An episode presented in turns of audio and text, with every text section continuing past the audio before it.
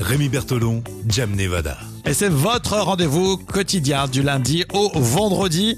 À savoir qu'on vous présente des histoires complètement folles mais véridiques, des infos folles également. Et puis euh, le vendredi, on aime bien vous demander quelle histoire vous a le plus fait réagir. Et en l'occurrence, euh, on va le savoir dans quelques instants. Jam, c'est toi qui vas nous euh, révéler tout ça. Euh, pour mémoire, alors lundi, tu nous as fait une petite compilation des gestes euh, qu'on avait eu pendant quelques jours au début du premier confinement, là il y a un an.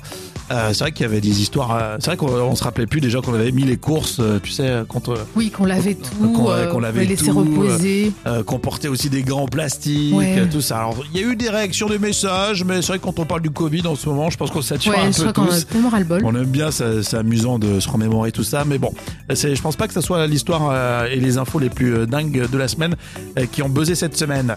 Mardi, c'était quoi déjà? Euh, Oui, on était au Japon, c'est ça? C'était un candidat qui justement au poste de gouverneur.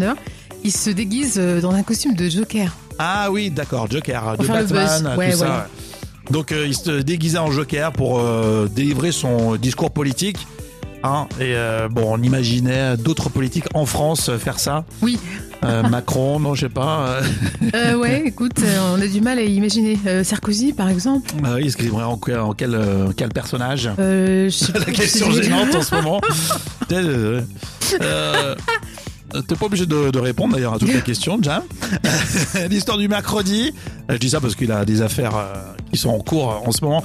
Euh, mercredi, euh, alors ça c'était une histoire de lynx. Oui, qui était très malin ce lynx, hein, on l'avait dit. Euh, effectivement, qu'un fermier, un fermier au Canada qui a retrouvé dans Ah son oui, poulailler un lynx. Il l'a chopé. euh, Il l'a chopé comme un chaton par le cou. Ah oui, il est très très courageux. Et puis enfin, hier c'était la Saint-Patrick. Est-ce que vous avez un petit peu la migraine? Hein, Est-ce que vous avez fait la Saint-Patrick à la maison? Est-ce que vous avez la migraine Même si tout se consomme avec modération généralement. Bien évidemment.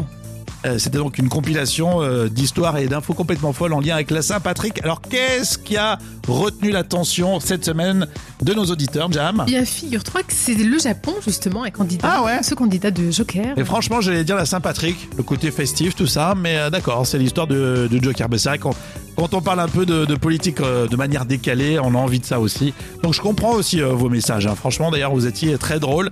Nos auditeurs sont toujours très drôles. Ils nous envoient des petites, euh, des petites c'est. C'est toujours euh, très sympa. Faudrait qu'on en lise de temps en temps, d'ailleurs. euh, parce que c'est vraiment très agréable. Donc continuez, on garde le contact là tout au long de ce week-end et on se retrouve lundi avec Jam et d'autres histoires complètement folles.